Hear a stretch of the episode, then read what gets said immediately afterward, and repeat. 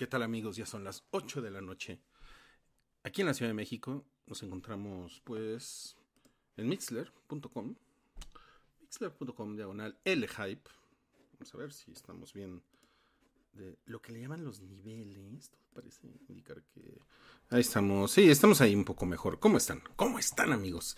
Efectivamente, eh, comenzamos con algo de Howard Shore que es nada más ya saben, para abrir boca, para abrir pista, eh, el prólogo de El Señor de los Anillos, porque hoy vamos a hablar del Señor de los Anillos, pero vamos a hablar de los tiempos del Señor de los Anillos, o sea, no, no, no vamos a hablar de cuando apareció el libro, o de cuando Tolkien lo, escribió, sino que vamos a hablar de cuando aparecieron las películas, que seguramente ustedes tienen muchos recuerdos de esa época, estamos hablando de los años 2001, 2002, 2003.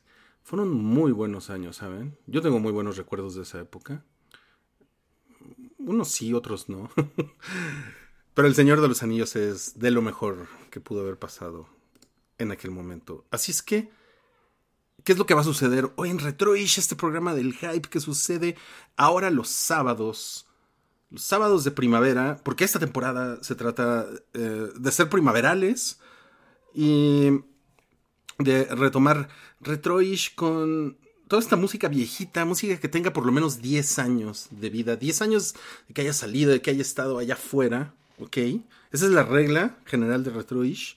Y pues ya hay sorpresas por ahí, porque pues ya hay, ya hay canciones, por ejemplo, la semana pasada pusimos algo de Lee Lee, que pues ya es una canción retro, ya es una canción que podría aparecer en, en Universal Stereo. Y si aparece en Retroish quiere decir que ya es una canción viejita. Lo siento mucho, lo siento mucho si los hago sentir un poquito viejos. Lo siento, de verdad. Ok, ok, ok. Esas son las introducciones. ¿Qué vamos a escuchar hoy? Vamos a escuchar música de esos años en los cuales em, El Señor de los Anillos y también Harry Potter, ¿saben? O sea, digo, no quiero hablar mucho de Harry Potter porque realmente no es lo mío, pero yo recuerdo aquellos años en los que Harry Potter y el Señor de los Anillos era como, pues era como un evento de fin de año en el cine. ¿Y qué música escuchábamos en esos años?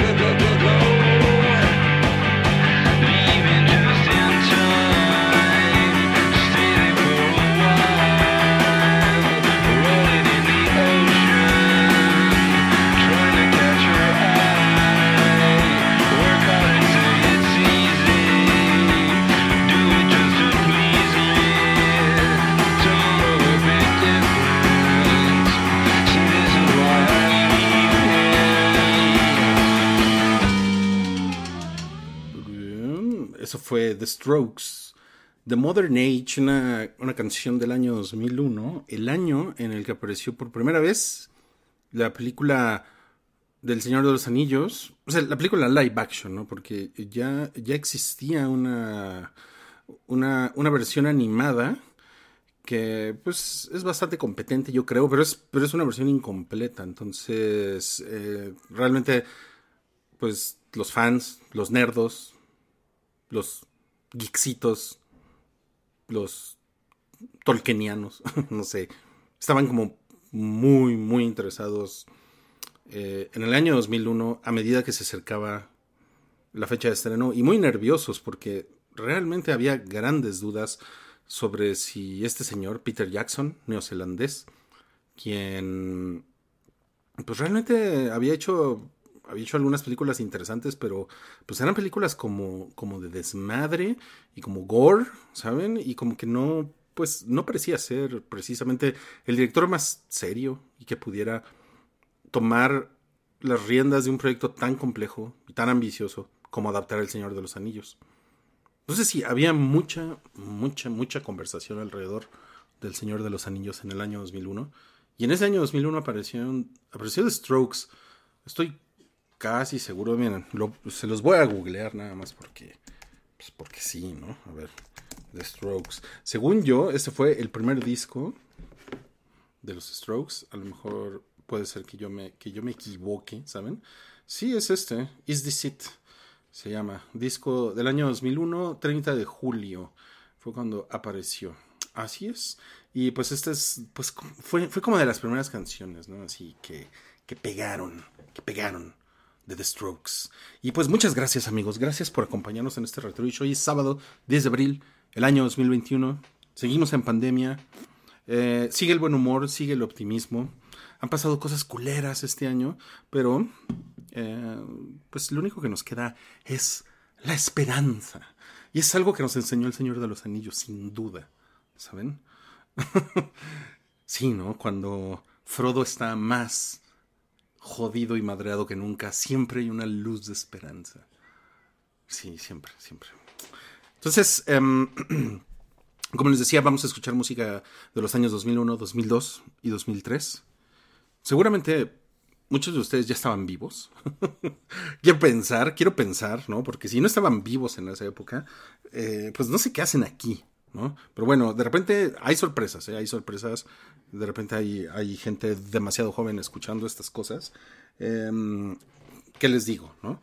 Eh, llegamos con, con la, red del hype. Llegamos a ustedes a través de SoundCloud, eh, Spotify, Apple Podcast, Google Podcast y todos los demás repartidores de podcasts. Y ese programa no lo podemos subir a YouTube porque el señor YouTube se enoja y nos baja porque ponemos música. El señor Spotify se enojó hace unas semanas con nosotros, por eso el primer episodio de Retroish no está arriba, porque se enojó por las canciones que pusimos, nos mandó un correo haciéndola de pedo, le dijimos disculpe usted, bajamos el episodio, y, pero por el segundo episodio no hubo queja, al menos no hasta ahora, entonces ustedes pueden seguir escuchando Retroish en la comodidad de su Spotify, no se preocupen, ahí vamos a seguir. ¿ok? Entonces, les decía, ustedes, si ya habían nacido en el año 2001, eh, probablemente estaban, no sé, en la universidad, en su primer trabajo, en la prepa, no sé, en la secundaria. Me gustaría saber en dónde estaban. Me gustaría que compartieran con la audiencia de Retroish, la audiencia amplia de este programa, que es la que lo escucha on demand después en todas estas plataformas que les mencionaba.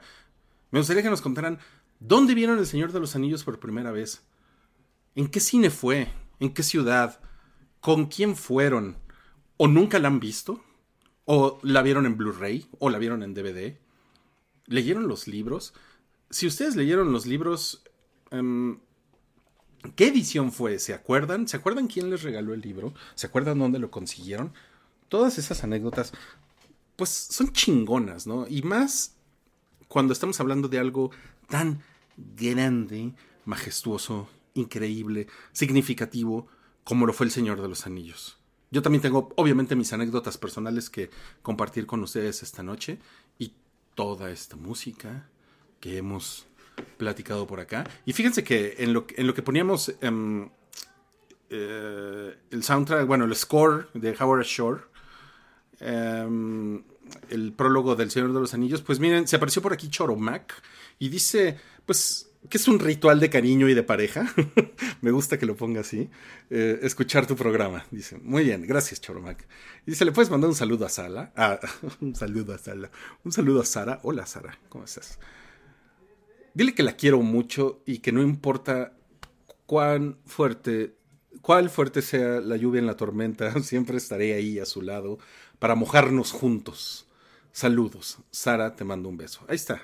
El mensaje, el, tradicional, el ya tradicional mensaje, ya es como una sección. El tradicional mensaje de Chonomac en Retroish. Ahí lo tienen. Hola a Rucodrilo, quien también se manifestó en el chat. Hola a Fernando. Dice, buenas noches, gente bonita. Buenas noches, buenas noches, Fernando. ¿Cómo estás? Eh, también se apareció por ahí Nudul. Hola, Nudul. ¿Cómo estás, Nudul? Recuerden, recuerden que el martes empieza la hypa. Estamos muy nerviosos, pero muy contentos. Porque va a ser la, el, el, primer programa con puras mujeres del hype. Y ahora sí va a ser un programa que va a salir periódicamente en la programación del hype. Eh, ya le haremos ruido lunes y martes para que, para que vayan a escucharlo. Y pues eh, le aplaudan a las señoritas o, las abuchen.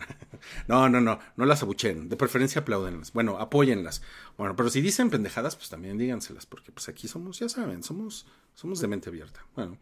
Eh, Irineo, hola. Lorenzo, hola. Dice, mañana me hago Patreon tuyo. Gracias, gracias Lorenzo, qué chingón. va a estar bien padre el Patreon. Hoy subí un artículo eh, con algunas fotos ahí inéditas les juro que está bien bonito el Patreon. Eh, y espero que les guste mucho el, contenido extra que voy a subir. Prácticamente va a ser como mi blog durante los próximos cinco meses. Eh, Fernando dice, hablaremos de la adaptación soviética, camaradas. No, es que saben que me gustaría hablar de esa adaptación, Fernando, pero no la he visto. O sea, la verdad es que he visto he visto puros pedacitos en el internet y está muy cagados, pero no, no, no, la, no la he visto. ¿no? Eh, Irineo pregunta si vamos a hablar de la Edad Media. No, vamos a hablar de la Tierra Media. Cloud, hola Cloud, un viejo conocido del hype en el programa regular, dice, madre mía, llegué a tiempo esta vez y hablarás de mi historia favorita superior. Gracias. Muy bien, me da, gusto. Merlina, hola, buenas noches. A Merlina Moon, tienes un gran nick, ya te lo había dicho. Hola, buenas noches. Eh, gracias por los corazoncitos, gracias, gracias. ok, entonces, tomemos eso como una, como una introducción. Eh, vayan contándonos sus historias porque las, las, vamos, las vamos a ir leyendo.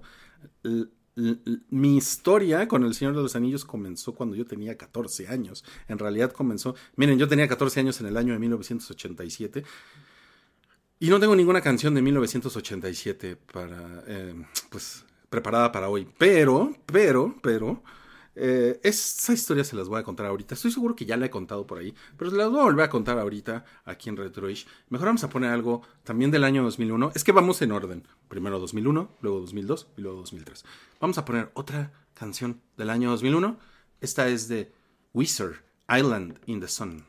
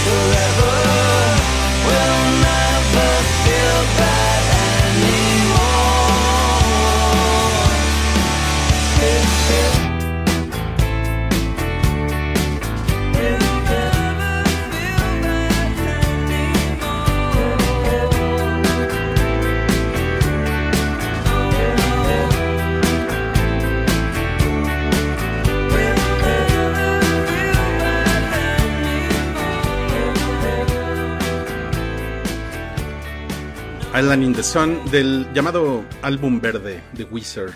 En realidad este disco no tiene nombre.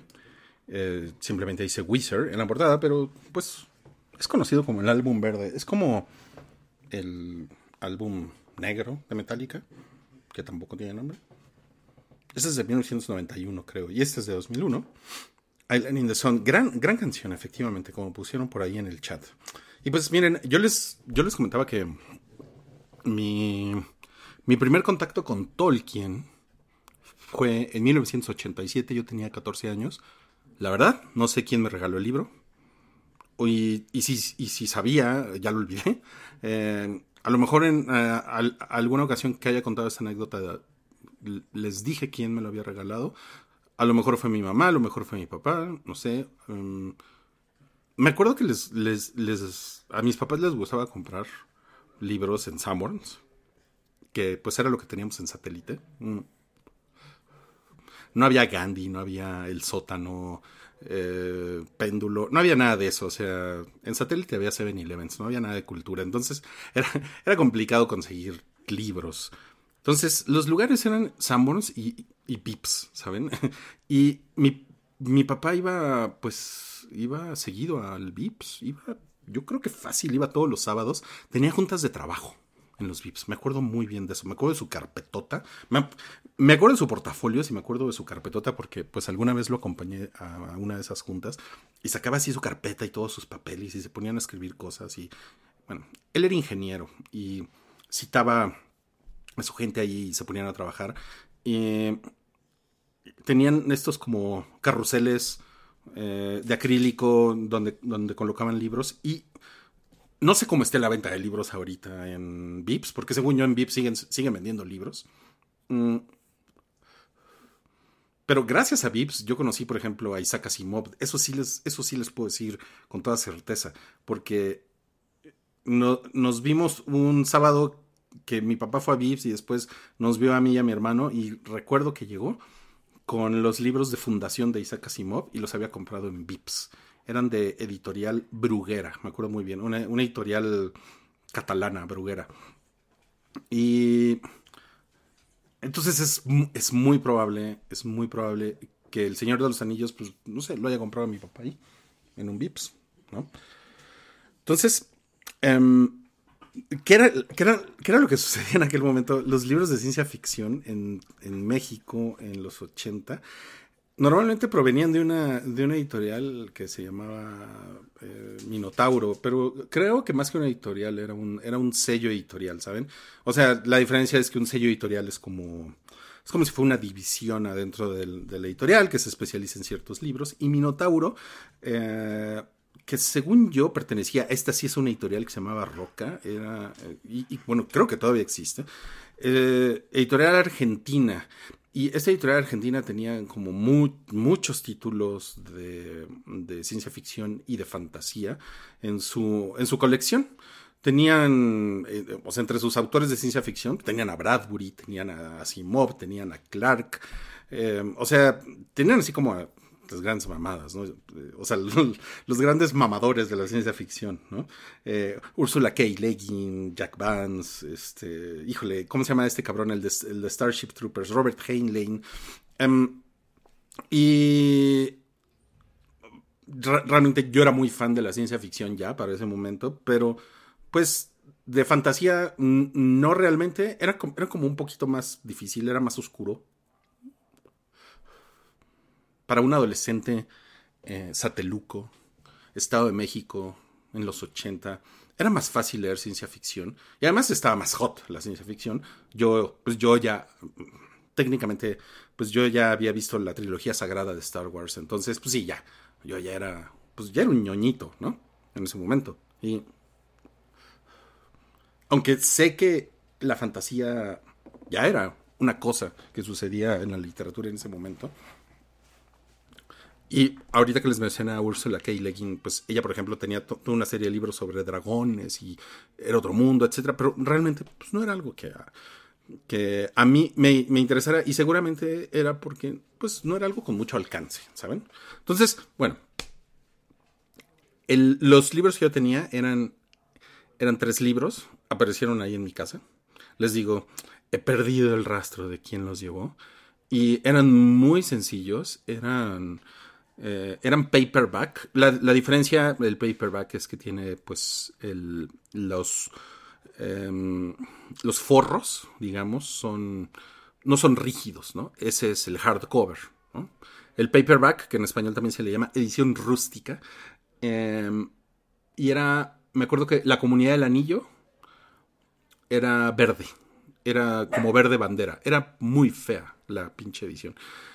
Y nada más decía El Señor de los Anillos y tenía un número uno en romano. Eso era lo único que tenía por ahí. Y yo ya sabía, o sea, tenía 14 años, pero no era pendejo. Ya sabía que El Señor de los Anillos era algo legendario. O sea, era algo realmente wow, ¿no? Y como que, como que me da miedito, como que me da miedito. No sé si les ha pasado, que ven un libro y dicen, puta, no sé si entrarle porque si a la mera hora me tengo que, híjole, no le entiendo o me aburro o, por alguna razón no me gusta, no me atrapa. Eh, y es un libro que es venerado por millones de personas, pues eh, es muy fácil que el que quede como pendejo sea uno, ¿no? eh, entonces, sí, la verdad es que sí, tuve mis reservas por ahí, pero dije, le voy a entrar. Y fue, fue, fue, fue un verano y mi mamá me consiguió, esto sí lo tengo muy claro y muy documentado, me consiguió, bueno, me consiguió, diagonal me obligó a trabajar en la papelería de una amiga suya eh, durante ese verano, para que yo me ganara unos pesitos. Y esa papelería pues estaba en un lugar suburbano muy, muy, muy suburbano en el Estado de México, en el municipio de Atizapán, y realmente había muy poco movimiento, o sea, no era como una papelería en la colonia Doctores, ¿no? De la Ciudad de México, donde pues todo el tiempo hay gente, ¿no? Y hay güeyes platicando afuera de la papelería y, venden, venden papitas y refrescos y cualquier cantidad de chingaderas, no, esta era una, una papelería que estaba en un lugar realmente pues recóndito, supongo que no era muy buen negocio, ¿no? Y puta, pues yo me iba ahí pues todo el día prácticamente a trabajar, a atender, ¿no? Y como no había absolutamente nada que hacer, porque yo creo que en un día normal de trabajo había cuatro personas, cuatro clientes, eh, pues me puse a leer El Señor de los Anillos, ahí. Y, y pues fue es un recuerdo muy chingón que tengo de mi vida. Yo de 14 años, detrás del mostrador de una papelería, leyendo esos putos libros mágicos, increíbles, eh, que me costaron trabajo, sí, o sea, no era la lectura tan sencilla que yo hubiera esperado, o tan divertida. Definitivamente era una cosa era una cosa que yo no esperaba, era una cosa que yo nunca había leído, era una cosa que se sentía vieja, además, ¿no? Eh, por su prosa y por los nombres. Era, era complicado, pero después de un rato le agarré mucho, mucho cariño y, eh, empecé a abusar de mi poder como el encargado de la papelería y el, mapa que incluía la edición de, del Señor de los Anillos. Eh, los le, arranqué las hojas, así súper naco, se las arranqué y las puse en la copiadora y, las empecé a ampliar. Y, no me quedaba, entonces hice no sé cuántas pruebas hasta que me quedó un megamapa con unas ampliaciones en la copiadora Xerox de la papelería y las empecé a pegar con Durex y empecé con un plumón, empecé a marcar eh, el camino de Frodo Bolsón y sus amigos eh, rumbo, rumbo a Mordor para deshacerse del anillo. ¿Y saben qué? No saben cómo me gustaría tener ese mapa. Es, ese mapa estuvo en mi casa, así doblado, ¿no? Con el Durex ya todo amarillento. Estuvo muchos años, bueno, en casa de mi mamá. Y pues quién sabe dónde quedó. Sí. Ese fue mi primer contacto con Tolkien. Sigan poniendo sus historias, porque ahorita vamos a comenzar a, a leerlas. Todo mundo tiene alguna historia. Bueno, todo mundo en el mundo del hype, en esta comunidad tan increíble que tenemos, yo sé que tiene una historia con el Señor de los Anillos, entonces me encantaría escuchar las suyas. Y vamos a pasar a una canción, esta ya del año 2002, que fue, uh, fue, uh, en aquel momento.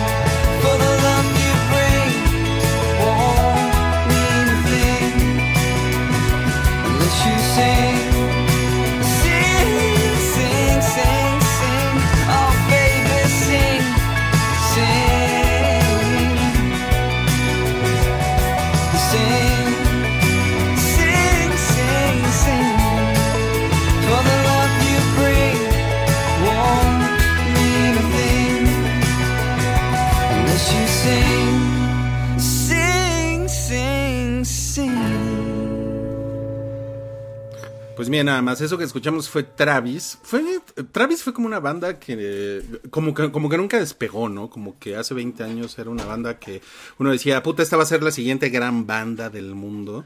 Bueno, al menos yo tenía esa, esa impresión y como que siento que Travis no, no, Travis nunca sucedió, ¿saben? Pero es, es muy chingona esa canción, Sing. Eh, es del año 2002 y fue una de las fue una de las como de las canciones wow indie en aquel momento, en el año 2002 ya habíamos visto El Señor de los Anillos en el cine y, ya nos había volado la cabeza. Merlina Hyde Moon dice aquí, tenía 12 años, fue la última vez que fui con mis padres juntos al cine. Y eso te trae un buen recuerdo o un recuerdo triste, me gustaría saber. Eh, o sea, no sé si es algo melancólico, medio triste para ti, pero bueno. Dice, fue en el Futurama de Linda Vista, en la Ciudad de México. Me parece que ese cine ya no existe, ¿no? Creo que, creo que era de esos cines todavía que eran como un solo cine para muchos. Eh, o sea, una sola pantalla, ¿no? Y un chingo de gente sentada en el cine. Pues era como el equivalente en satélite era el cine Apolo. Eh, ahí, fue donde yo vi, por ejemplo, Batman, Jurassic Park, eh, y era un pinche cinote, ¿no? Bueno, dato cultural. Vero Alejo dice, recuerdo que estaba de vacaciones en Veracruz y fuimos a verla en un Cinépolis. Fue la primera vez que iba a uno porque de donde soy, Reynosa, Tamaulipas, solo había Cinemark. pues estaban padres los Cinemark. Al menos los de la Ciudad de México, a mí, me gustaban. Y recuerdo que probé mi primera crepa de Nutella cuando vi la película. Ese es, por ejemplo, vean, ese, ese, es, un, ese es un buen recuerdo, ¿saben? Definitivamente. Y está cagado que te acuerdes de ese detalle. Dice Noodle, yo la vi a los 20 años en Reynosa con mi hermana y su marido. De ahí me pasé a comprar los libros en un Target, diagonal Walmart. Hasta el Silmarillion me llevé. Y recuerdo que en el Burger King gringo vendían una edición de copas de cristal labradas. Oh. Estaban bien chingonas, pero las tuve que vender porque pobreza. Ah, qué mal pedo, mal pedo. Híjole, yo nunca le entré al Silmarillion, pero bueno, cuéntanos qué tal está el Silmarillion, Noodle. según yo es una, es una lectura complicada, ¿saben? Mariana, hola Mariana, ¿cómo estás? Dice, yo estaba, creo, en segundo de secundaria. No recuerdo el cine. En MID, M-I-D. ¿Qué será MID? Ok. Pero fue tanta mi impresión que luego de ver la película compré los libros. Y nombré mi primer correo en Hotmail. Wow, Hotmail. En honor a Galadriel, ñoñaza. Mira nada más. O sea, eras Galadriel 77 o algo así, arroba Hotmail. Cloud dice, resulta que había salido en el cine eh, y no me llamó la atención para nada, tanto así que pasaron los días de su corrida comercial y vi todas las películas en ese transcurso de semanas eh, de un cine que había en Tierra Blanca, Veracruz. Yo estudiaba en aquella época en ese lugar. Total que me acabé las películas y tenía ganas de ir al cine. Era el último día que la película estaría en el cine y entré a verla como última opción. No más, y desde el primer minuto, por la música del inicio, quedé impactado, increíblemente impactado. Cuando llegó el intermedio, órale, era todavía intermedio, en el cine, yo no sabía qué pensar, fueron 10 minutos de meditación. Saliendo de ahí debía buscar los libros, leerlo todo, y así fue. Cabe destacar que ese último día de la película en el cine, la vi también en la otra función que quedaba, ya que eran dos. Así comenzó mi historia. Ok, o sea, creo que hay más historia aquí que nos tiene que contar Cloud, pero bueno. The Fourth dice, yo la vi en el cine y lo mejor fue cuando acabó la función y un señor todo enojado se levanta y le dice a sus hijos, entonces tengo que esperar otro año para que se acabe esta chingadera. XD. creo que esa película dio el paso a realizar películas en partes.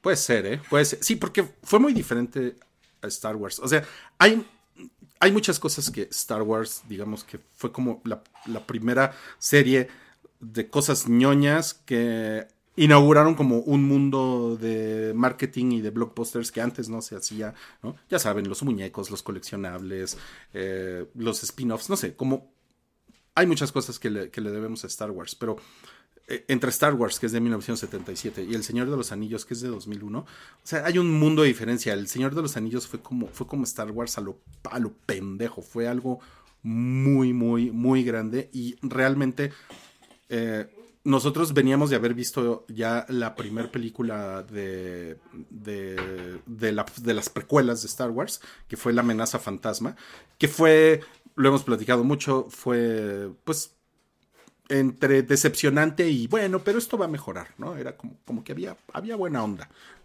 Eh, como que decíamos, ah, seguros se van a recuperar en el episodio 2, ¿no? Nunca pasó, pero bueno.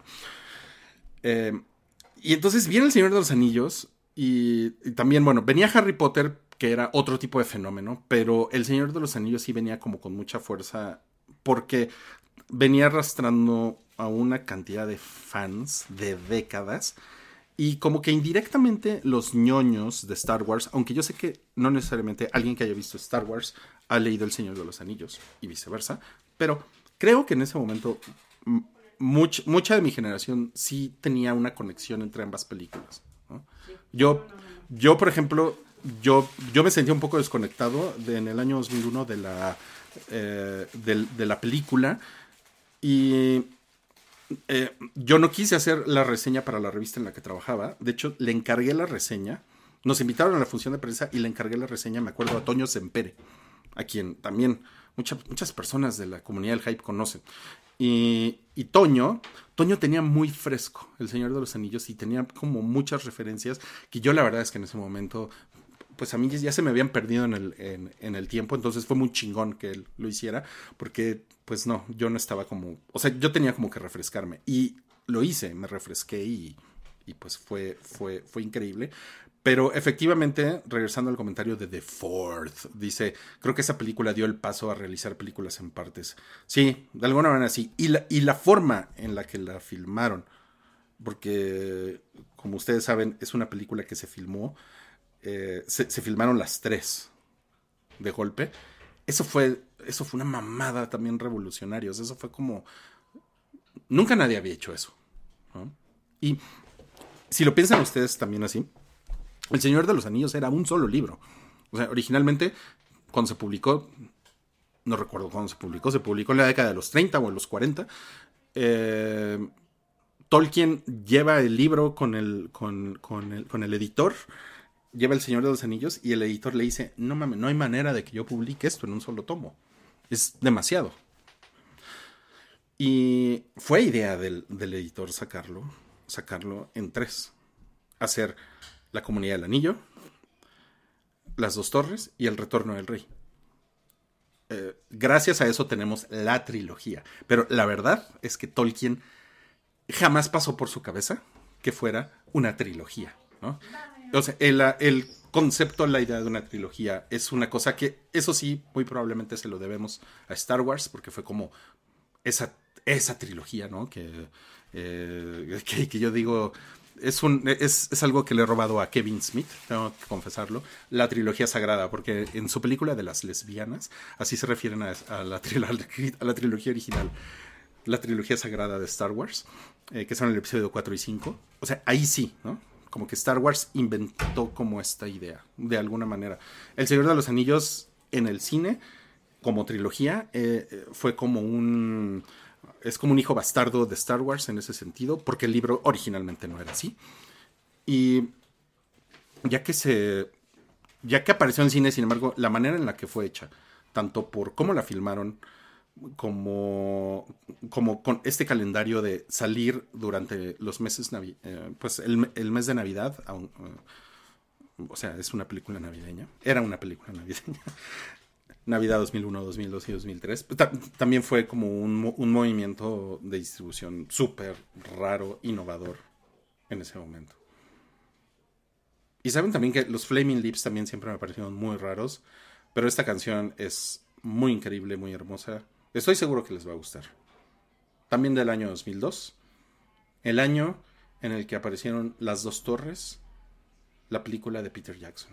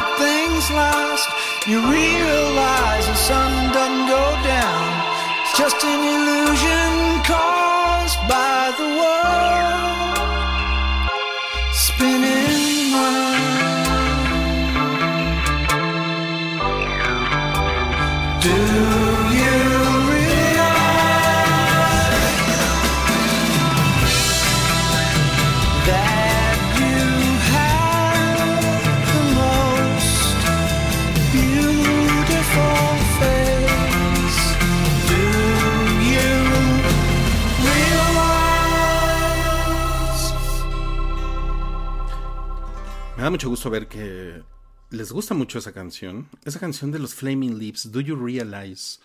¿Te das cuenta? Es una canción muy increíble, muy cabrona también.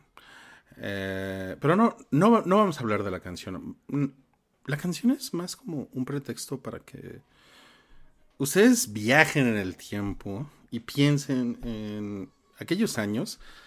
El año 2002, casi, casi 20 años, imagínense. Y esta es la música que sonaba por ahí. Obviamente sonaba más música, ¿no? Sonaba muchos tipos de música. Sonaba música pop, mucho hip hop, mucha música en español. Este es más como el, mm, el capítulo de la música indie. Que los chavos indie escuchaban, alternativos, escuchaban en el año 2002. Por ejemplo, Daniel dice, estaba en secundaria cuando salieron. Vean nada más. No las vi en el cine porque un tío me dijo que estaban aburridas. Mal, mal ese tío. Mal, mal, mal, mal. En preparatoria me regalaron los DVDs piratas y me las vi en dos días. Todavía no perdono al cabrón de mi tío. Bien hecho, bien hecho, Daniel. No lo perdones. Que no mame. no conozco a tu tío, pero dile que no mame. Dice Jesús, yo le entré al primer libro cuando vi el tráiler de la comunidad del anillo. Quedé impactado y un tanto apenado de no haberlos leído antes. Es que es, ese es un efecto que tiene la obra de Tolkien, como que... Como que hay un momento en tu vida en el que... No sé, como que dices, si voy a ser un nerd de respeto, tengo tengo que entrarle esto, ¿no? Y sí está como de pena decir, no, pues no, la verdad es que no lo he leído, ¿no? O el Hobbit, no, sí, es que el Hobbit, y tú haciéndote así, güey, porque en, tu vida has leído el Hobbit, ¿no? Pero ah, es nada más un efecto de los libros, o sea, tampoco es para que se sientan mal. Si no los quieren leer, pues no los lean, es su tiempo y son sus nalgas sentadas en un sillón y sus ojos, no pasa nada. Dice, recuerdo ese capítulo de Friends donde hablaban de Gandalf y en ese momento no tenía idea de la referencia. Ok. Yo, miren, por ejemplo, yo nunca, yo nunca vi Friends, entonces no entiendo tu referencia, pero puedo imaginarme la referencia. Elba, hola Elba, qué chingón, Elba, qué chingón que estés por aquí. Dice, ver la comunidad del anillo fue mi primer cita con mi primer novio. ¡Ay, qué bonito! De manita sudada y lo que sea, pero fue todo muy bonis. Qué bonito. ¿Ven? ¿Ven cómo hay muchos recuerdos? Ferruscacor dice, yo vi la primera del Señor de los Anillos cuando tenía como 11 años. Mi abuelo recién había fallecido y nos mandaron a los nietos a verla. Me acuerdo que ya no aguantábamos, se nos hizo eterna. Nos sentamos en el pasillo de la sala y todo. Sí, pues es que también, si estás muy morrito, pues está cabrón, ¿no? Está cabrón. Em, y creo que también hubo, mucha gente en aquel momento que como que, como que no entendía el, el, pues el hype alrededor de la película. ¿No? Y que las películas duraban tres horas era como, puta, qué hueva, ¿por qué? ¿no? O sea, ¿es necesario esto? Em, sí, o sea, creo que sobre todo como el segmento de personas adultitas en esos años, no, y como que no, como que se les complicaba, ¿no? Merlina dice, ah, es, este es sobre lo que yo le preguntaba del, del recuerdo de que fue la última película que vio con sus papás juntos. Dice, es un recuerdo lindo porque al año siguiente se divorciaron. Sí, justo era ese tipo de cine, o sea, era de los cines con una pantallota y solamente tenían una película. Me llevaron porque como me gustó Harry Potter, porque Millennial, creyeron que me gustaría El Señor de los Anillos y le atinaron. Esos reyes me llegaron los libros en la edición de Minotauro. ¡Qué chingón! ¡Qué chingón! Supongo que la edición de Minotauro que tú leíste, eh, 15 años después de cuando yo lo leí, pues debe de haber sido muy diferente. ¿no? Eh, por cierto, mis libros de, Minotauro acabaron muy mal. O sea, creo que por ahí todavía tengo uno. Pero, o sea, por ejemplo, El Retorno del Rey desapareció. La Comunidad del Anillo acabó completamente deshojada. Y ya no supe ni qué pedo. Y creo que, por, les digo, creo que por ahí tengo todavía las dos torres. Mamada. Sí, está cabrón. Efectivamente, Noodle. Yoshimi Battles the Pink Robots. Y dice Cloud, pues sí, tengo historia para mí importante porque cosas pasaron mientras leí los libros. Y luego cada año con la espera y estreno de las siguientes dos películas. Es la número uno de mi top 10 historias necesarias. En segundo lugar tengo el libro del Hidalgo Quijote. Ándale, mira, qué cabrón, Cloud. Me da gusto eso, ¿eh? Me da gusto. Y pues como les decía, regresando en el tiempo, en el año 2002, esta canción que les voy a poner ahorita, a lo mejor mmm, no es como el tipo de, de, canción que uno presuma, ay, no mames, super canción, ¿no? Porque es una canción que sonó tanto, que hartó a mucha gente. Pero yo siempre he sido de la idea de darle una segunda oportunidad a Coldplay. y en verdad, es una bonita canción esta. Es bonita. Y esos güeyes son muy melódicos. Tienen que aceptarlo. Y esta fue, pues yo creo que una de las cinco canciones más grandes de aquel año 2002.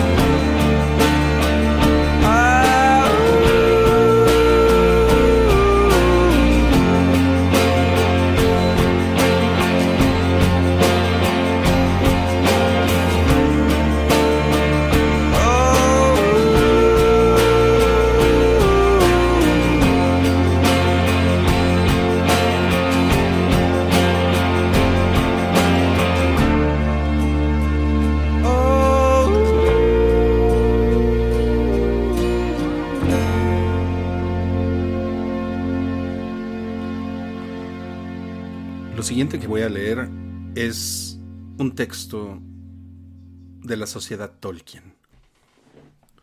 La Tierra Media no es exactamente una utopía en su sentido etimológico. Esto es, una región que no se encuentra en ningún lugar. La ficción literaria sobre la que se asienta la Tierra Media es que se trata de nuestro propio mundo, en un momento muy lejano de la historia, más allá de la memoria de los hombres. En la Tierra Media sobre la que escribe Tolkien, los hombres no eran aún la raza hegemónica y compartían el mundo con otras criaturas inteligentes, esto es, dotadas de habla. De entre estas criaturas destacan los Eldar o Quendi, las palabras que los designan en su propia lengua y que Tolkien traduce como elfos. El propio Tolkien expresó más tarde su descontento con esta traducción, por sus, para él, perversas connotaciones populares de seres diminutos, a veces incluso alados y de carácter despreocupado e incluso travieso. Los elfos de Tolkien son seres a la vez tristes y alegres, pero siempre distantes. Son, en el fondo, personificaciones de las más altas cualidades creativas y estéticas del ser humano. Coherentemente con esto, se adjudica a los elfos la mayor capacidad lingüística entre los seres racionales y sus dos principales lenguas, Sindarin y Quenya, que son las más desarrolladas y completas de las inventadas por Tolkien. Los hombres de la Tierra Media presentan una enorme variedad lingüística, pero solo el adunaico, un idioma con cierto sabor semítico, fue exhaustivamente desarrollada por Tolkien. De las otras lenguas solo se encuentran palabras aisladas y nombres propios. El adunaico es la lengua de los así llamados numenora, numenoreanos, supervivientes de una catástrofe de proporciones atlantídeas, a los que se atribuye la mayor sabiduría y nobleza entre los pueblos humanos.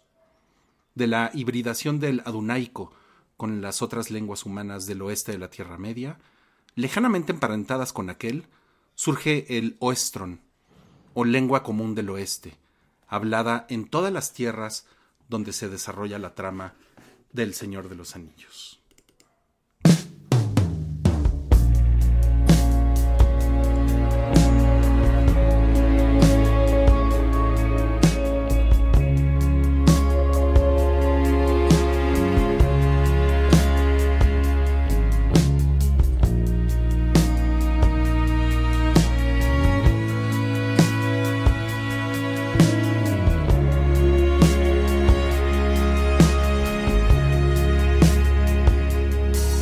Lonesome tears. I can't cry them anymore. I can't think of what they're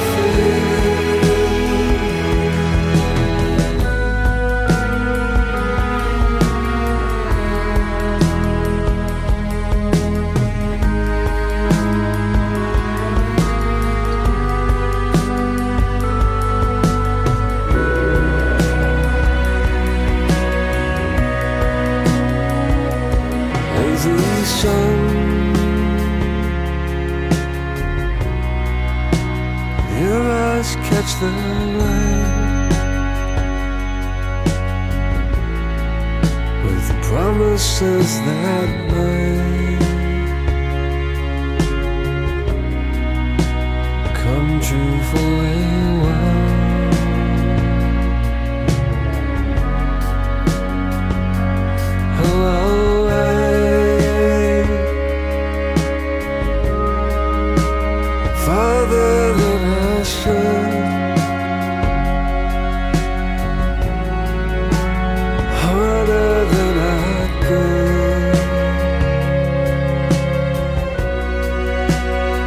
Just to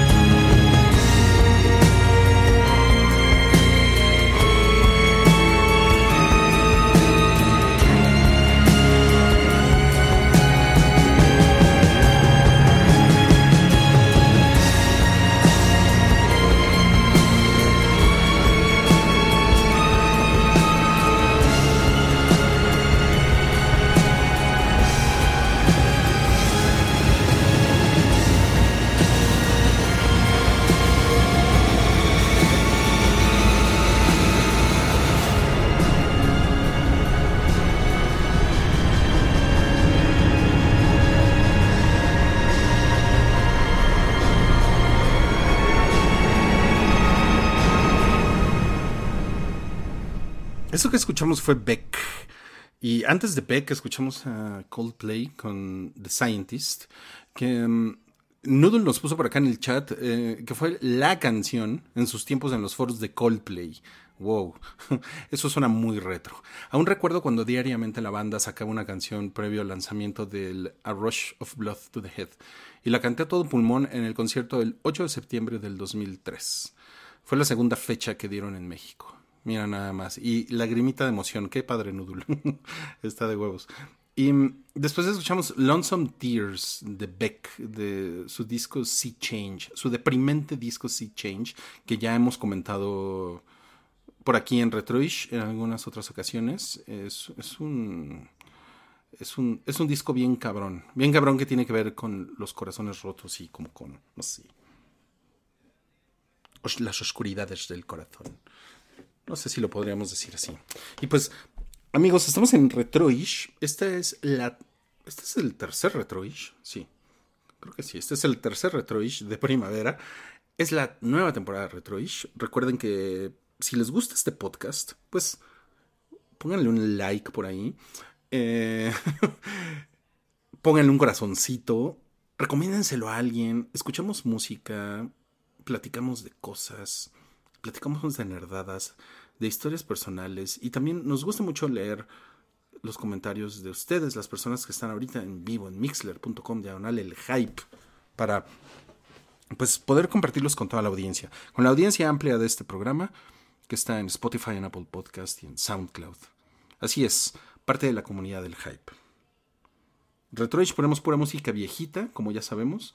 Nos falta todavía, uy, todavía tenemos música, tenemos más canciones. Tenemos algo de Interpol, algo de White Stripes, Belly Sebastian, Kings of Leon.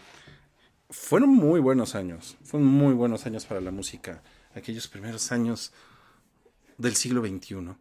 Y ahorita que leíamos algo de la sociedad Tolkien, eh, no sé si ustedes sepan, pero eh, el pretexto narrativo de Tolkien a la hora de escribir El Señor de los Anillos era que El Señor de los Anillos es una traducción de, otro libro. Es un libro tan viejo, completamente perdido en el tiempo. En, el nombre en inglés es The Red Book of Westmarch. Eh, en español, por aquí lo tengo, es el libro rojo de la frontera del oeste. Y se supone que este libro, como les leía en este, en este texto, e, esta lengua, eh, el oestron, que es esta, esta lengua en común en la Tierra Media, se supone que el libro, el libro rojo de la frontera del oeste, que, es el que cuenta eh, pues esta historia del Señor de los Anillos, fue escrito en esta lengua. Se supone que lo escriben los hobbits. Y se supone que Tolkien tradujo el libro originalmente eh, escrito por los hobbits. Eso le da un nivel meta al Señor de los Anillos que es hermoso, que es súper mágico. Em, porque Tolkien, Tolkien se despega a sí mismo eh, dentro del digamos, del legendarium, que es, el legendarium es, esta, eh, es este compendio de toda la obra que él creó y que escribió eh, y que incluye muchísimos libros y un chinguero de ilustraciones, no de él, de muchas otras personas. Y yo creo que ahí también podemos agregar pues todo lo que sucedió con las películas. Pero es increíble que eh, en este legendarium Tolkien dé un paso para atrás y diga, no, yo no lo hice, yo no lo escribí. En realidad, yo solo soy el traductor. Entonces, a mí me gusta mucho cuando me encuentro a alguien nuevo con El Señor de los Anillos como mi hija, que es uno, pues es uno de los grandes pretextos para este programa, porque fue a ver al cine ahora en Cinépolis, fue a ver La Comunidad del Anillo y Las Dos Torres. Ya no encontró boleto para el Retorno del Rey, que era hoy. Lástima, no lo, no lo, no lo encontró, pero regresó fascinada de las dos primeras películas. Tuvo la gran fortuna. No saben, no saben el pinche gusto que me da que pudo verla pudo ver las dos primeras películas en IMAX.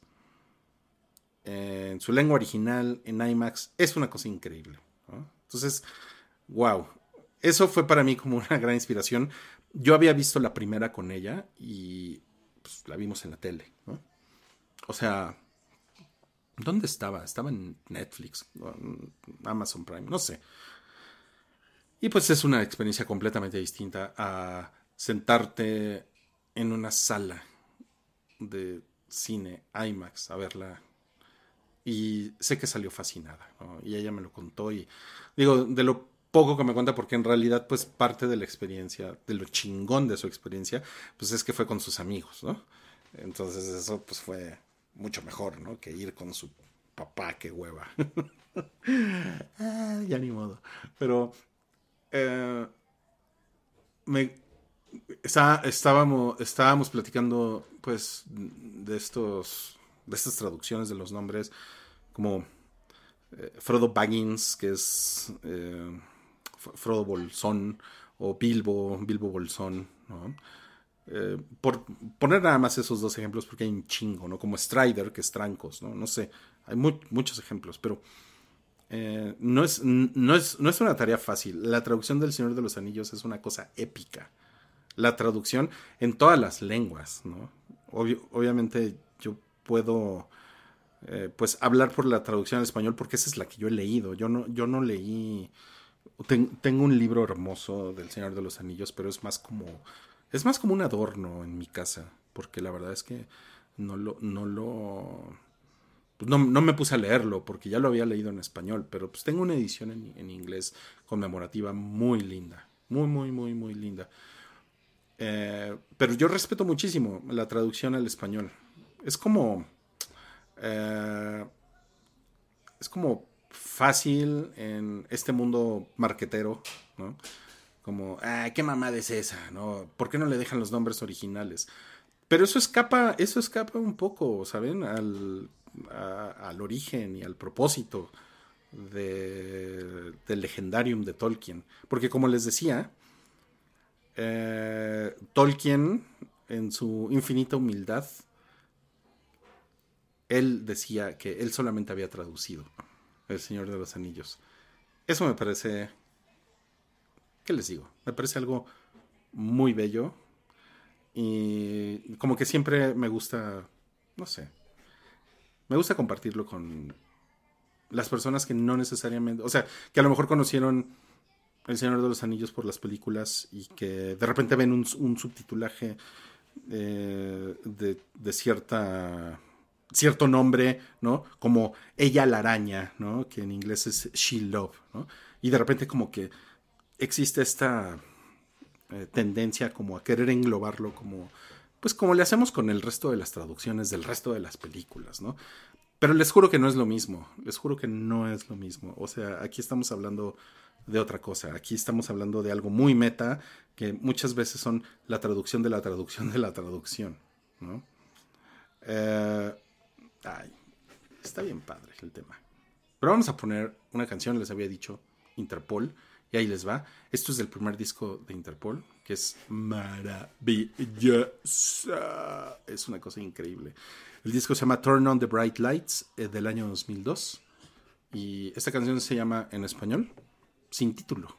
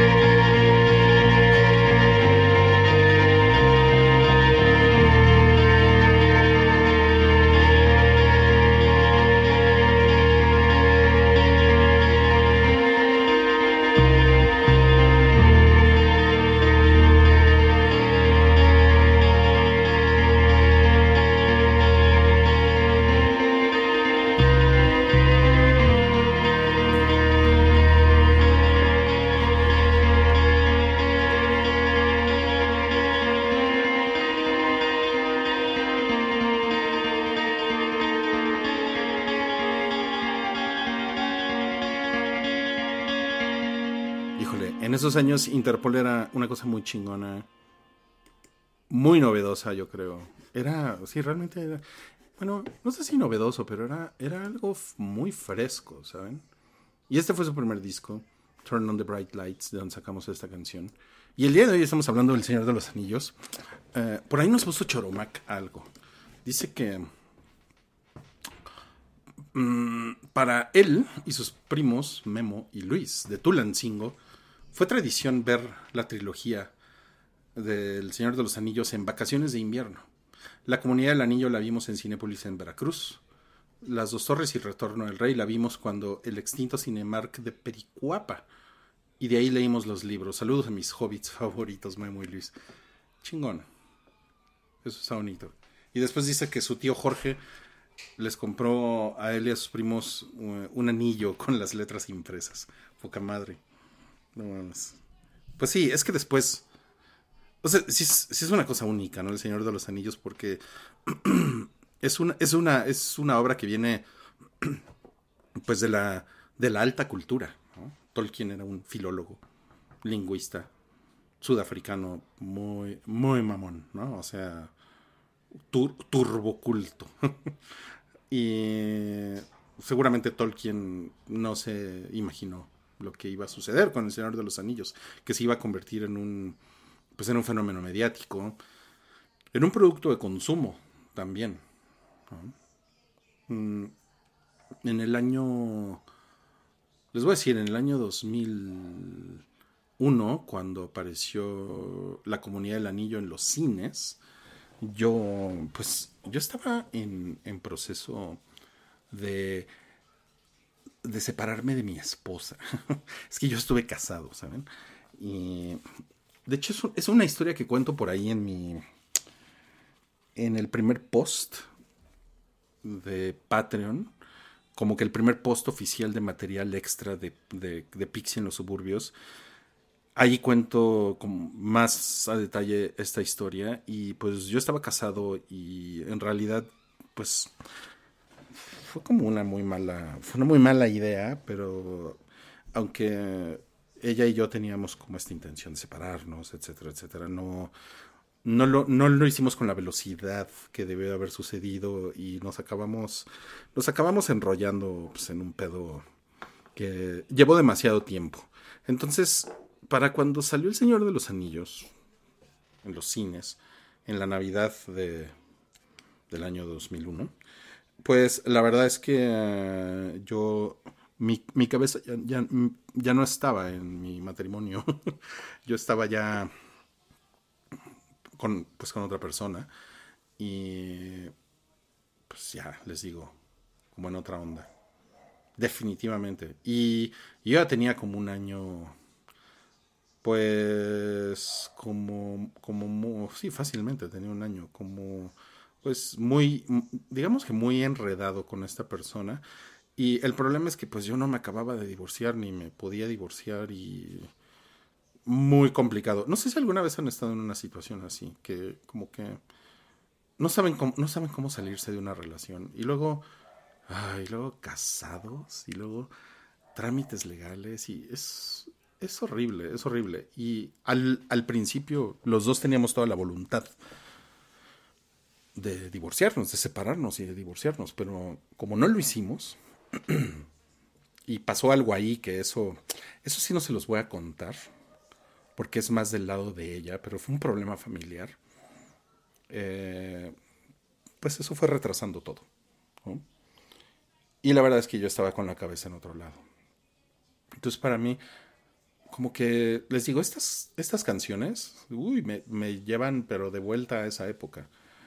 Eh, pues porque yo em- empecé a pues a tener esta relación sentimental con una compañera del trabajo. Que también me imagino que alguien por aquí le ha de haber pasado, a menos que estén en la secundaria ahorita, ¿no? Y si están en la secundaria, pues no deberían de estar escuchando este programa, ¿no? Pero creo que es bastante común. Gente que tiene relaciones con gente del trabajo. Bueno, a mí me pasó. El problema es que no me acababa de separar y, y pues fue un cagadero al final, ¿no? Pero, pero, acabé mm, separándome en aquella Navidad. Cada quien para su casa. Bueno, yo me quedé en la casa y ella se fue. Y, y esa persona con quien yo pasaba, pues yo pasaba 10 horas, 11 horas en la oficina con esta persona y comíamos diario juntos y pues íbamos al cine, etcétera, etcétera. Pues realmente yo ya estaba en una relación con ella, ¿no? Y fue como probablemente fue una de las primeras películas que vimos, La Comunidad del Anillo, una de las primeras películas que vimos cuando yo ya estaba oficialmente separado, ¿no? Lo cual fue como... Ah, había mucho estrés en mi vida en ese momento porque no fue nada fácil, pero, pero sí recuerdo que fue algo chingón, ¿saben? Fue como... Y me acuerdo, fuimos a un cine como... estaban empezando los VIP y fuimos a un cine en, en Interlomas y bastante fifi. y no sé, o sea, tengo muy fresco en mi memoria los sillones de piel y la pantalla, no sé. O sea, porque como que esos cines son iguales ahorita, ¿no? Esencialmente son iguales. y esta persona y yo tuvimos una relación durante los siguientes años. Y entonces, estas, como que, como que estas películas se acabaron conectando con eso. ¿no? y al final ya, o sea, por ejemplo, cuando fue el retorno del rey, ya era así como, o sea, ya era un cagadero, ¿no? Ya nos, o, sea, nos odiábamos y ella hizo mamadas y yo hice chingada, ya saben, ¿no? Em, pero como que todavía aunque estábamos ya muy mal, eh, fuimos a ver juntos el retorno del rey. Supongo que en nuestro mejor momento es cuando fuimos a ver las dos torres, ¿no? Porque fue como a la mitad del camino. entonces como que, sí, como que es de esas cosas que es difícil separar, ¿saben? Tienes la referencia de la película, de algo de lo que todo el mundo estaba hablando y además cierta persona en especial. Dear catastrophe waitress, dear catastrophe waitress, I'm sorry if you seem to have the weight of the world over you. I cherish your smile,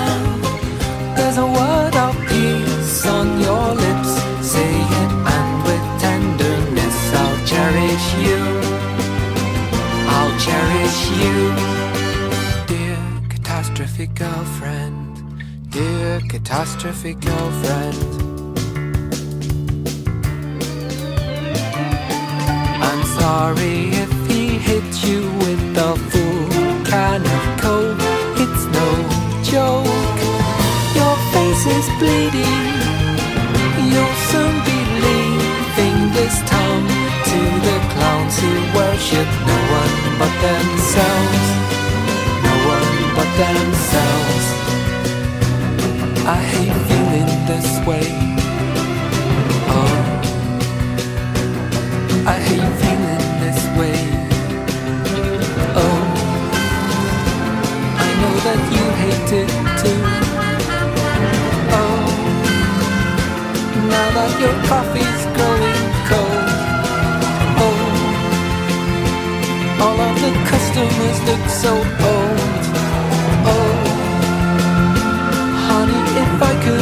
So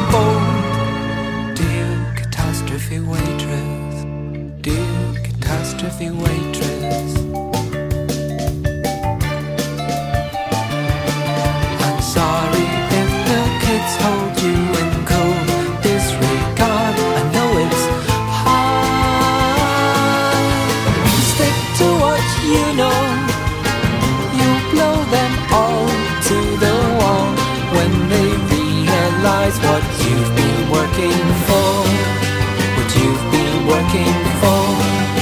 What you've been working for.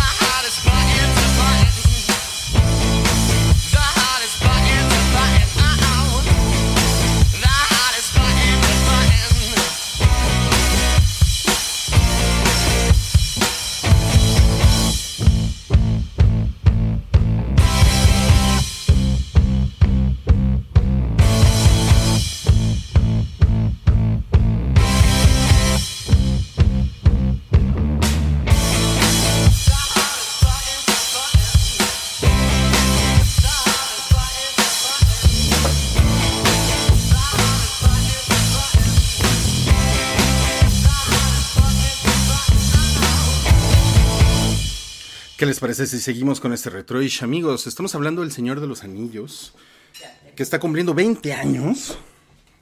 Está cumpliendo 20 años, en- bueno, va a cumplir 20 años ahora en 2021, pero por la... em, digamos que por el pretexto de la pandemia, el regreso a los cines, ha sido una gran idea volver a ponerla en salas IMAX. O sea, como que alguien dijo, pues, ya que estamos haciendo reestrenos, vamos a poner una película que hace que la gente venga a los cines, ¿no? Y pues tengo entendido que ha sido un éxito, es difícil conseguir boletos. También, bueno, se venden menos boletos por aquello de la sana distancia. Pero está, está chingón, está chingón. Creo que hay más fechas. Espero. Híjole, sí, sí me andaba lanzando, ¿eh?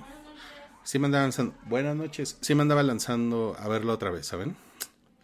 Pero es difícil, es difícil conseguir boletos, amigos. Entonces se les recomienda mucho si ustedes tienen una pantalla IMAX cerca, que no es fácil, pero si por lo menos tienen un Cinépolis, definitivamente yo creo que es mejor ver estas películas en el cine que verlas en la comodidad del hogar.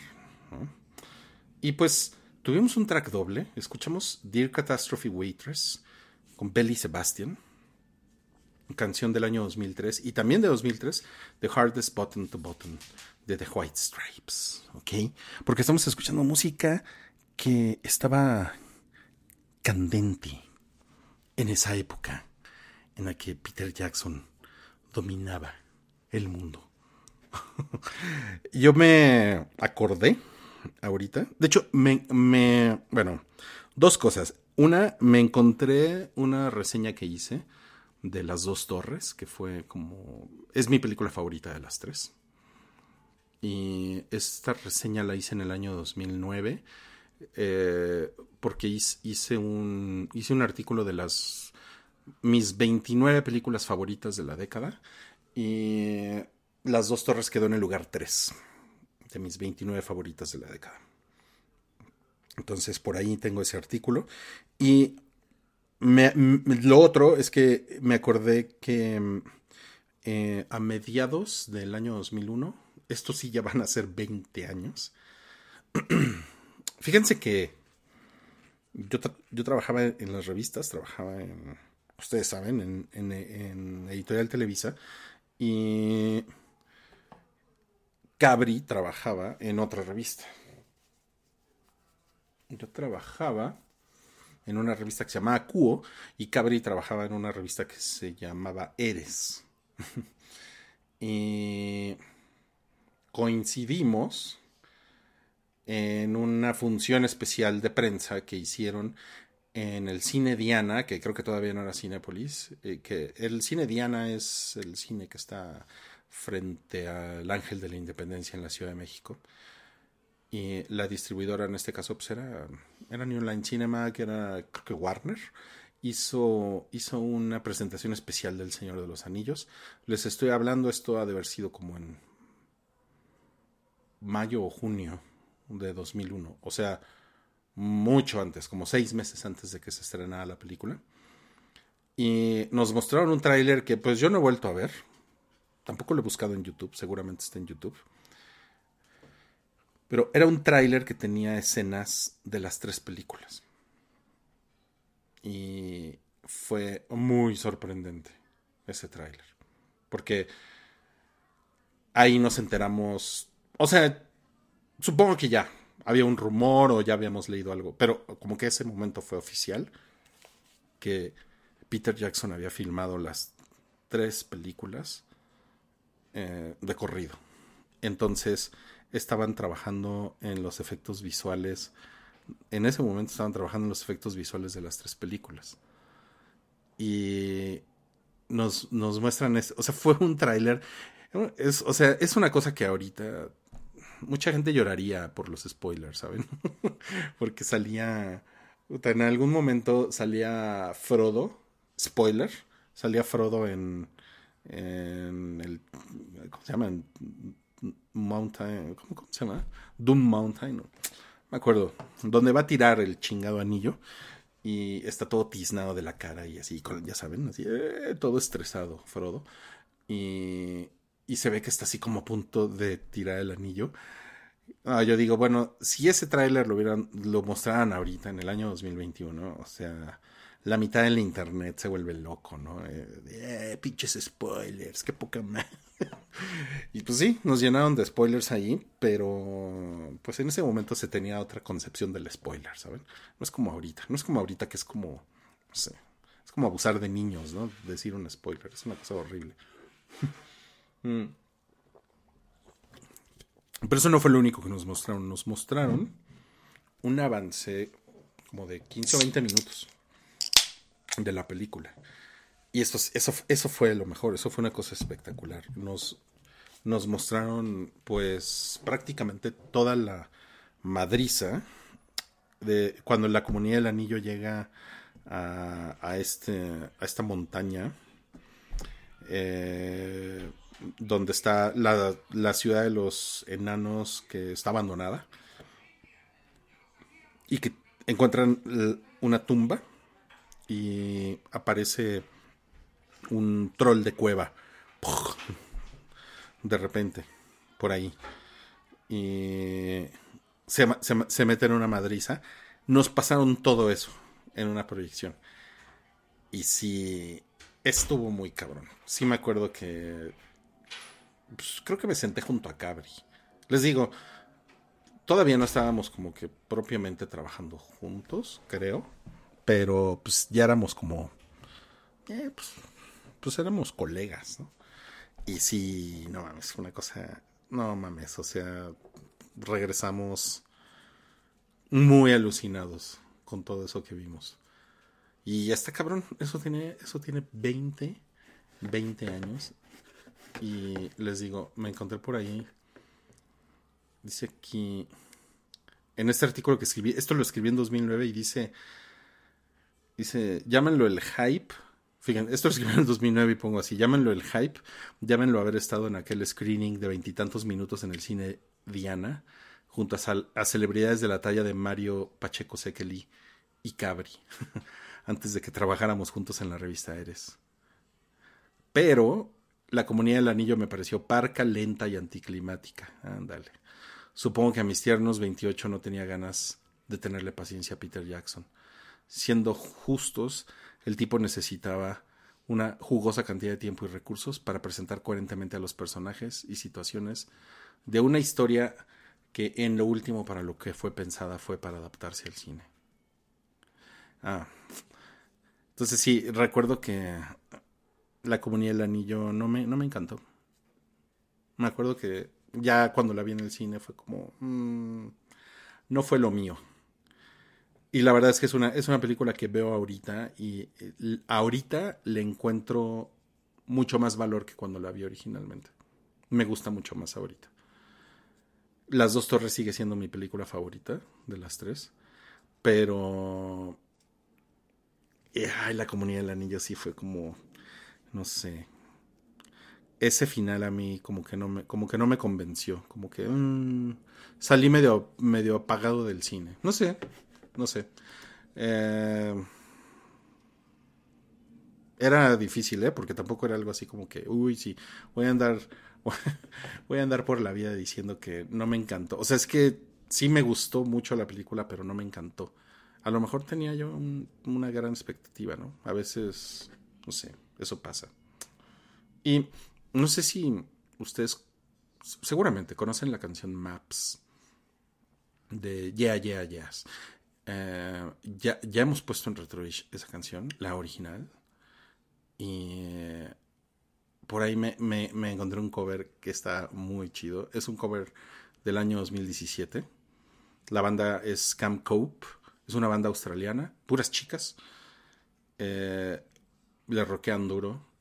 Y ellos hicieron este cover de Maps, que fue también es una de las canciones legendarias del año 2003, el año en el que apareció El Retorno del Rey en los cines.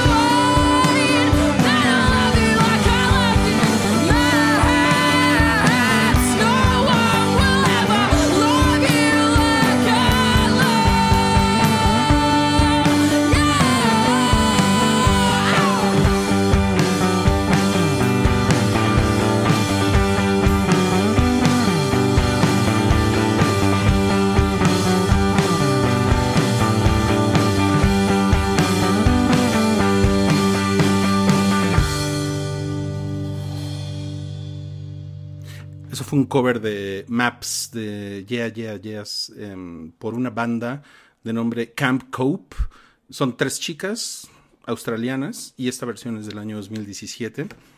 Me gustó, ¿eh? Me gustó. No sé ustedes qué opinan, a mí me gustó. Obviamente me gusta un chingo la versión original, pero siempre es bueno escuchar, siempre es bueno escuchar un buen cover por ahí, ¿no? Alguien que de repente agarra algo y dice, a ver, ahí te va, ¿no? y pues miren, este retroish ya se está terminando, amigos. Eh, me ha dado mucho gusto platicar de Tolkien. Nunca había hablado de Tolkien en Retroish. eh, y, y saben que en el hype, como que, como que no ha habido nunca oportunidad de hablar de Tolkien. O sea, hemos tenido por ahí en Patreon, creo que hemos tenido. Hemos hecho nuestras clásicas mamadas de fracasarama. Y, pero no, realmente nunca nos hemos sentado como a, como a, como a platicar un poquito más a profundidad. Y esto es nada más, es un, es un poquito, porque es tan pinche extenso Tolkien que está muy cabrón, ¿saben? Es, es imposible terminar, ¿no? Con, con el tema en apenas un par de horas. Quiero eh, leerles algo más de la sociedad Tolkien, que me encanta. Dice que para Tolkien, lengua y mito están indisolublemente unidas.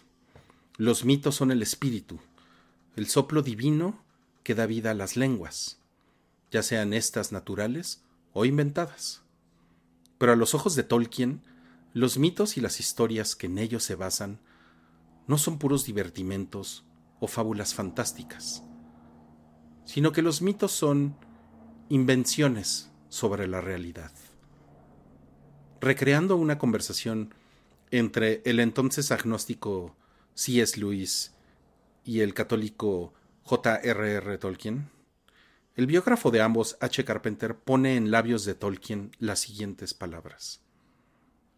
Al nombrar cosas y describirlas, solamente estás inventando tus propios términos sobre ellas.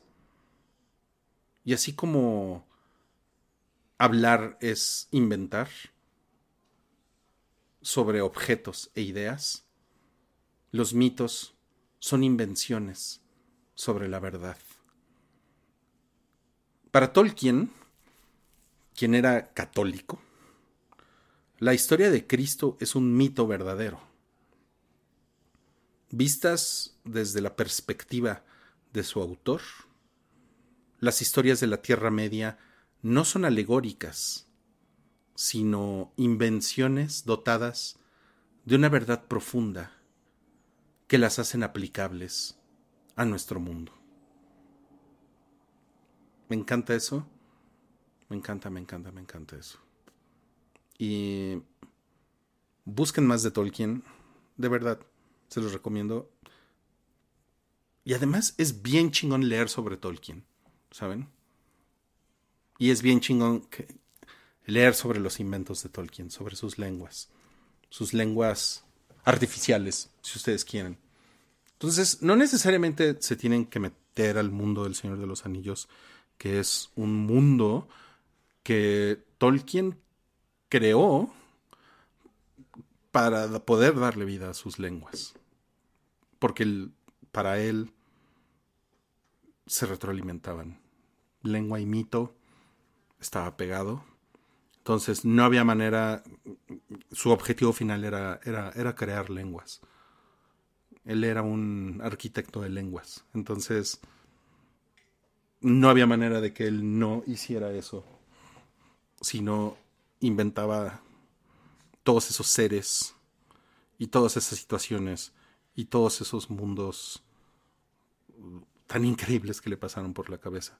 Entonces, yo les dejo eso ahí, amigos, para cerrar este retroish. Si les interesa, si les gusta leer, busquen a Tolkien. Pero de verdad les digo, no a huevos se tienen que meter a Tolkien, Tolkien, sino que, no sé, busquen algo alrededor de Tolkien y después cuando, cuando lean a Tolkien van a decir, ah, no mames, ¿no? Cuando digan, ok, Rohan, el significado de Rohan, los señores de los caballos, etimológicamente por eso se llama Rohan. Y por eso eh, el plural es Rohirrim, ¿no? No es los Rohans, ¿no?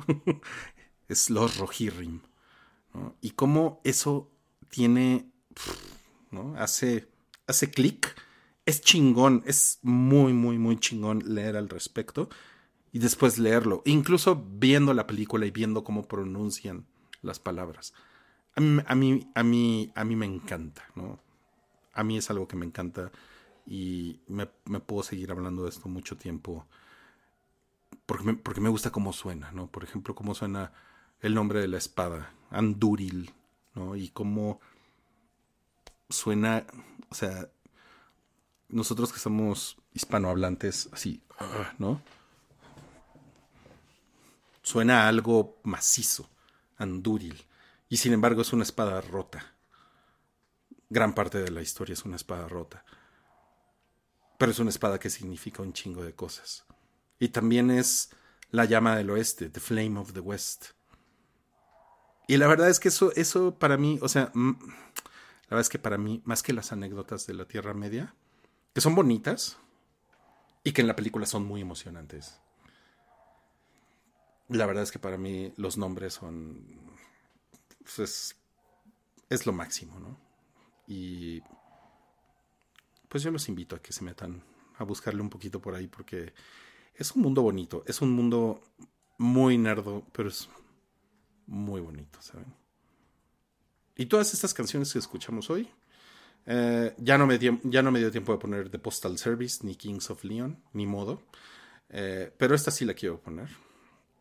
Esta es de una banda que a mí me encantaba en esa época, The New Pornographers. Y es muy bonita esta canción. Es una banda que no es muy. No sé, creo que nunca fue muy famosa.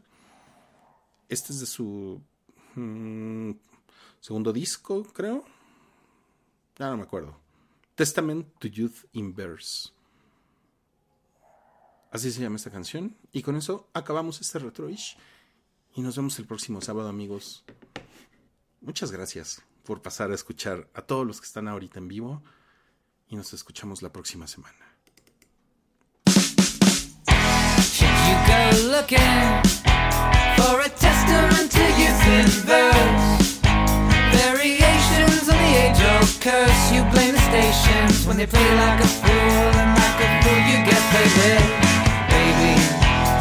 Should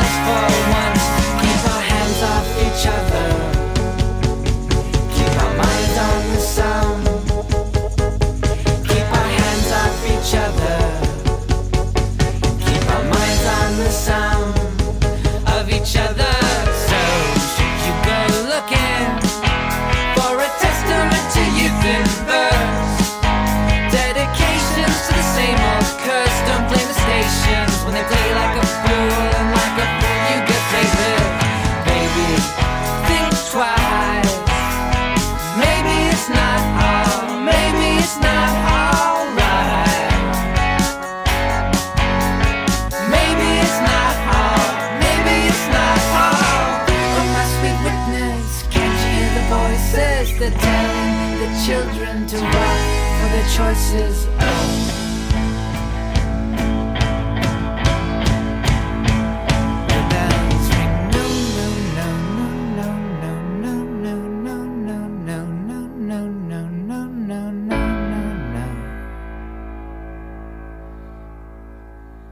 The bells ring. No,